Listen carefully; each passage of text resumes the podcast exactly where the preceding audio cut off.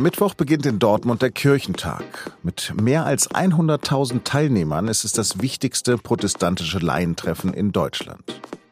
Dieses Jahr gab es schon im Vorfeld eine Diskussion über die, die explizit nicht eingeladen sind. Funktionäre der Alternative für Deutschland. Darüber spreche ich mit meinem Kollegen Hans Leiendecker, der dieses Jahr Kirchentagspräsident ist. Mein Name ist Lars Langenau und Sie hören auf den Punkt. Was für ein Vertrauen ist das Leitwort des 37. Evangelischen Kirchentags. Es kommt aus dem zweiten Buch der Könige im Alten Testament und genau um dieses Gottesvertrauen soll es bei vielen der mehr als 2000 Veranstaltungen gehen. Denn in manchen Notsituationen helfen auch keine menschlichen Rückversicherungen.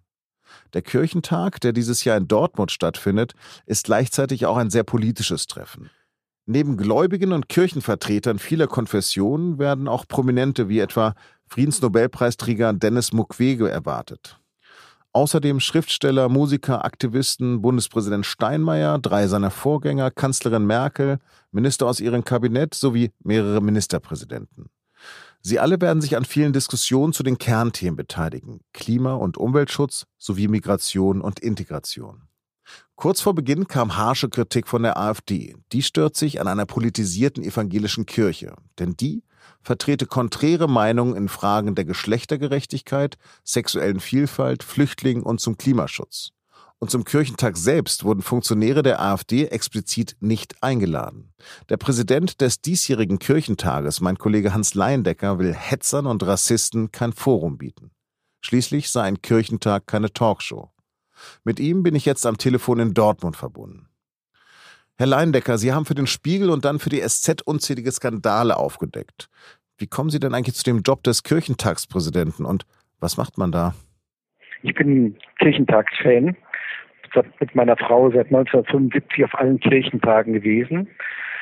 Ich bin gläubig, das heißt, ich habe früher auch schon Bibelarbeiten gemacht und ich bin irgendwann auch in Gremien des Kirchentages gekommen dann war die Stelle vakant und dann hat der Kirchentag mich gewählt. Und als Präsident werben Sie, repräsentieren, Sie machen auch ein bisschen das, was man als Journalist macht. Man versucht, Leute zu gewinnen, Themen richtig zu besetzen. Sie sind viele unterwegs. Ich habe geworben, zu diesem Kirchentag zu kommen, weil mir Kirchentag wichtig ist.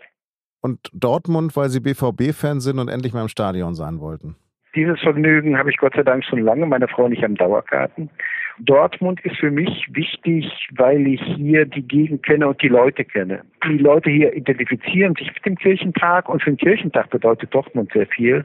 Das ist eine Stadt, in der unheimlich viel passiert ist. Die Kohle ist weg, das Stahlwerk ist weg, die Brauerei ist nur noch einer. Wir haben ganz viel hinbekommen müssen. Die haben es hinbekommen. Und da ist Dortmund auch ein gutes Beispiel, wie man gesellschaftlichen Wandel schafft. Also im Grunde genommen ein Strukturwandel, den die Kirche auch noch vor sich hat. Die Kirche hat auch einen Strukturwandel vor sich. Der Kirchentag ist ja nicht Kirche, sondern er ist Laienbewegung, aber wir sind natürlich sehr eng mit der verfassten Kirche. Aber die Kirche hat einen Strukturwandel vor sich. Die Zahl der Gläubigen wird immer geringer. Du triffst nur noch Ostern und Weihnachten viele Leute in der Kirche. Manchmal gibt es schon Gottesdienste, da hast du noch 20, 30, 40 und ich bin mit 70 Jahren manchmal die Jüngste. Da wird die Kirche sich darauf einstellen müssen, aber es wird ein Kern bleiben. Also ein Kern von wirklich Gläubigen, die versuchen, beides zu machen. Das heißt, den Glauben zu leben, aber andererseits auch sich einmischen sich für Menschenrechte einsetzen, sich für Schwache einsetzen, dass der Auftrag Bewahrung der Schöpfung nicht nur ein Wort ist. Und von daher, glaube ich, kriegt man beides gut hin. Und da sind ganz viele Menschen, die sagen, ja, das kann, aber die tut sich mit Kirche schwer, aus sehr unterschiedlichen Gründen. Der Kirchentag will auch Gräben überwinden, aber Sie haben einen Beschluss gefasst, dass keine AfD-Funktionäre eingeladen werden. Der Kirchentag ist nur entstanden, weil Kirche versagt hat im Kampf gegen Faschismus. Und jetzt Leute aufs Podium zu bitten, die sagen Erinnerungskultur 180 Grad Wende oder die sagen Vogelschiss in der Geschichte oder die sagen, lass uns mal beim Schießbefehl an der Grenze nachdenken und so.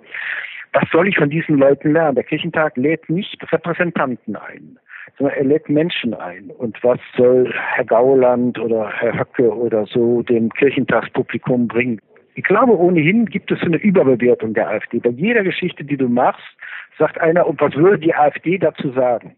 Das ist unverhältnismäßig. Und das ist auch ein Stück aus meiner Sicht ein Medienproblem.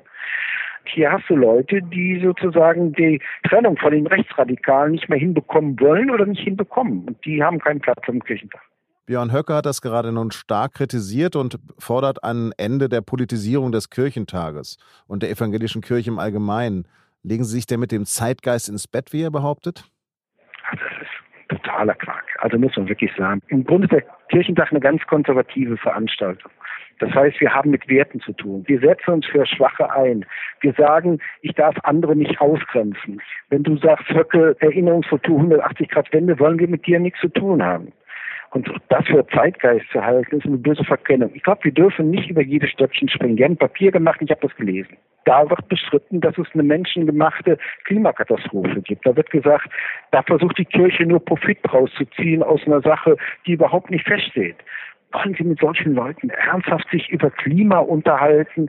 Also ich finde die nicht so interessant. Und wir haben das Problem eigentlich auch nicht gehabt, als die NPD in Landtagen war. Da ist auch nicht die Gesellschaft aufgestanden und gesagt, aber man muss jetzt immer mit der NPD auf dem Kirchentag diskutieren. Kein Mensch wäre auf diese Idee gekommen. Und es gibt viele Leute, die sagen, das war gut, dass ihr gesagt habt, das Präsidium gesagt hat, kein AfD-Funktionär dahin. Das war ein gutes und richtiges Zeichen. Ich glaube, da setzt sich auch sowas durch. Es gab eine Unsicherheit im Umgang mit der AfD in der Gesellschaft und das wird jetzt klarer. Warum sollte man gerade diesen Kirchentag besuchen? Diesen Kirchentag sollte man besuchen, weil es, glaube ich, in einer schwierigen Zeit, wo es Unsicherheiten gibt, eine Veranstaltung gibt, die man sonst nirgendwo in Europa findet. Das ist ein großes Glaubensfest. Und es ist das größte Forum an gesellschaftlichen Debatten. Und was den Kirchentag ausmacht, ist, dass er beides miteinander verbindet. Wir haben jetzt frisch eine Veranstaltung reinbekommen, weil Leo Luca Orlando, der Löwe von Palermo, am Samstag erklärt hat, er würde gern zum Kirchentag kommen und da was sagen. Der Mensch, der gegen die Mafia gekämpft hat, der gegen Faschisten kämpft und der Mensch, der für Flüchtlinge kämpft und sichere Häfen fordert. Und da kommt dann beides zusammen. Die Losung heißt, was für ein Vertrauen? Was ist Gottes Vertrauen für Sie? Das Gottesvertrauen ist eigentlich der Puls meines Lebens und meines christlichen Lebens. Ich habe immer im Glauben auch Halt gefunden, aber ich weiß auch, dass Gottvertrauen in die Krise kommen kann, wenn richtig was passiert. Und da gibt es eine wunderbare Schriftstellerin, Hilde Domin, die viel geschrieben hat über das Dennoch-Vertrauen, das trotzdem Vertrauen, das sich regenerierende Vertrauen. Und da kann man nur hoffen, dass man das hat. Vielen Dank für diese interessanten Einblicke. Ich danke Ihnen. Und jetzt noch drei Nachrichten. Vor vier Jahren hat der Bundestag beschlossen, eine Pkw-Maut einzuführen. Schon damals hat die Mehrheit der Fachleute vor juristischen Risiken gewarnt. Und jetzt ist es genauso gekommen. Der Europäische Gerichtshof in Luxemburg hat die Maut für europarechtswidrig erklärt. Laut EuGH werden Autofahrer aus anderen EU-Ländern diskriminiert, weil faktisch nur sie mit der Abgabe belastet würden. Politisch ist das Projekt, das von der CSU kommt, damit vom Tisch. Verkehrsminister Andreas Scheuer schließt einen neuen Anlauf allerdings nicht aus. Der ehemalige UEFA-Präsident Michel Platini ist festgenommen worden. Es geht wohl um Korruptionsermittlungen rund um die WM-Vergabe an Katar.